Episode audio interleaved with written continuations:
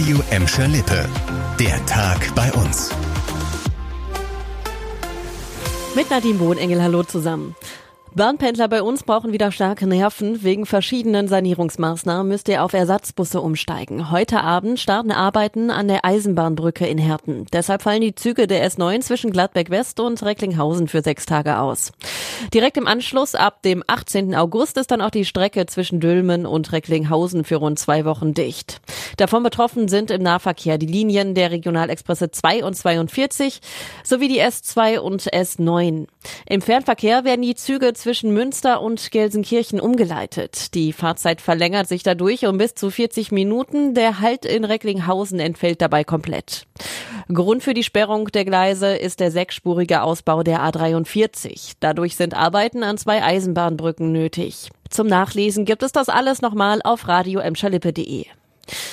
es ist zwar noch ein Jahr hin, aber bei der Polizei Gelsenkirchen sind schon die Vorbereitungen für die Fußball-EM im kommenden Jahr gestartet. Laut einem Polizeisprecher hat sich im Präsidium in Buhr eine Vorbereitungsgruppe gebildet, damit das internationale Turnier in Gelsenkirchen sicher über die Bühne gehen kann. Zum Sicherheitskonzept gehören beispielsweise mobile Gefängniszellen. Die will das Land teilweise neu anschaffen. Es sollen aber auch noch Zellen von der Fußball-WM 2006 eingesetzt werden. Die mobilen Gefängniszellen sollen beispielsweise in leeren Werkshallen aufgebaut werden. In Gelsenkirchen sucht die Polizei dazu noch den passenden Standort. Um personell gut aufgestellt zu sein, haben alle Polizisten in NRW während der Fußball-EM 2024 eine Urlaubssperre. Die genauen Sicherheitsmaßnahmen können laut Polizei aber erst geplant werden, wenn klar ist, welche Nationalmannschaften in Gelsenkirchen spielen werden.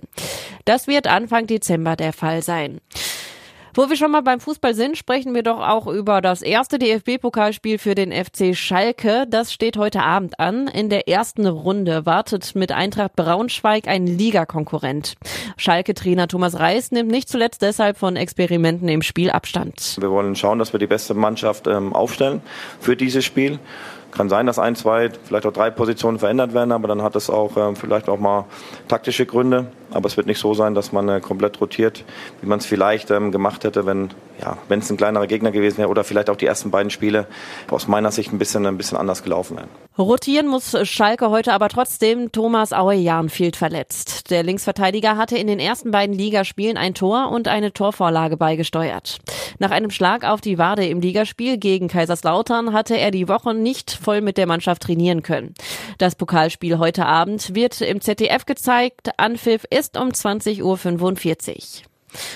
Einen Schultag der ungewöhnlichen Art hatten heute Schüler und Lehrer einer Förderschule im Gladbecker Süden. Unter dem Stichwort MANF, also Massenanfall von Verletzten, wurde die Feuerwehr heute Vormittag dorthin gerufen. Bei vielen Schülern und Lehrern traten plötzlich Atemwegreizungen und Luftnot auf. 15 Personen mussten von Notärzten untersucht und versorgt werden. Jetzt ist die Frage, woran es gelegen hat. Die Feuerwehr hat das ganze Gebäude gründlich untersucht, konnte aber keine Ursache für die Reizungen feststellen. Deshalb ging es für alle wieder zurück in die Schule. Der Vorfall sorgte dafür, dass mehr als 50 Rettungskräfte aus dem gesamten Kreis Recklinghausen sowie den umliegenden Städten im Einsatz waren. Die Kriminalpolizei ist derzeit dabei, die Ursache für den Vorfall zu ermitteln. Und das war der Tag bei uns im Radio und als Podcast. Aktuelle Nachrichten aus Gladbeck, Bottrop und Gelsenkirchen findet ihr jederzeit auf radio und in unserer App.